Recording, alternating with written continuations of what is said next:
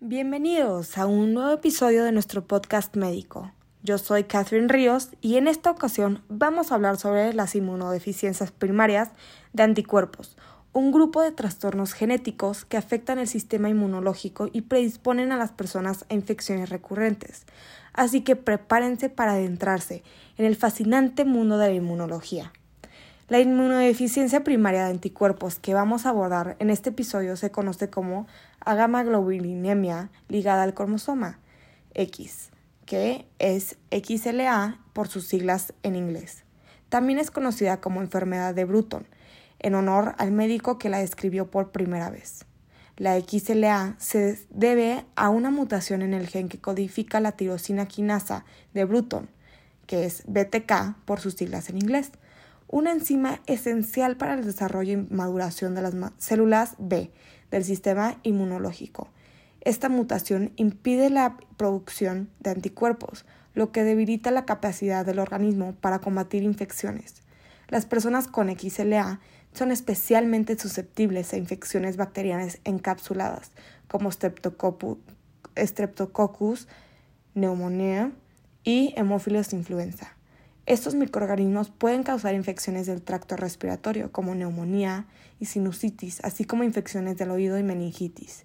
El cuadro clínico de la XLA se caracteriza por infecciones recurrentes, especialmente en las vías respiratorias superiores e inferiores.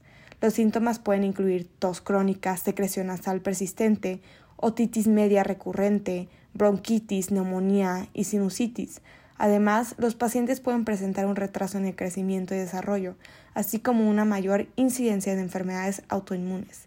El tratamiento definitivo para la XLA es el reemplazo de unas de inmunoglobulinas intravenosas que proporcionan a los pacientes los anticuerpos que les faltan. Estas infusiones regulares de inmunoglobulinas intravenosas ayudan a prevenir infecciones y mejorar la calidad de vida.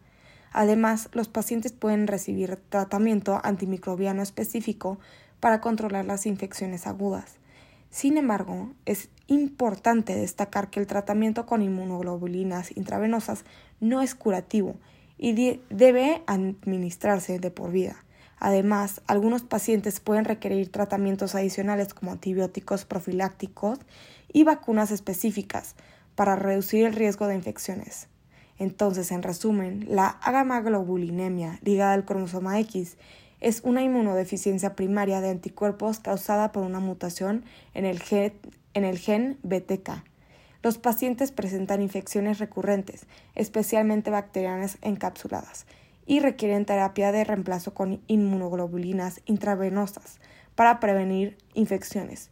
Si bien el tratamiento no es curativo, puede mejorar significativamente la calidad de vida de los pacientes. Espero que este episodio les haya proporcionado una visión general de la inmunodeficiencia primaria de anticuerpos, específicamente la agamaglobulinemia ligada al cromosoma X. Recuerden que estas condiciones son raras pero importantes de conocer para los profesionales de la salud, ya que un diagnóstico temprano y un tratamiento adecuado pueden marcar una gran diferencia en la vida de los pacientes. Además, es crucial destacar la importancia de la conciencia pública sobre las inmunodeficiencias primarias y el apoyo a la investigación en este campo. La divulgación de información precisa y la promoción de la detección temprana pueden ayudar a garantizar un diagnóstico oportuno y un tratamiento adecuado para aquellos afectados por estas enfermedades. Entonces, en conclusión, las inmunodeficiencias primarias de anticuerpos, como la gamma ligada al cromosoma X representan un desafío significativo para los pacientes y los profesionales de la salud. El diagnóstico temprano y el tratamiento adecuado son fundamentales para mejorar la calidad de vida de los pacientes y prevenir complicaciones graves. A través de la conciencia pública, la investigación y la responsabilidad social, podemos trabajar juntos para abordar estas enfermedades y brindar mejores perspectivas para aquellos que lo padecen. Gracias por acompañarnos en este episodio. Nos vemos en el próximo podcast médico. Hasta luego.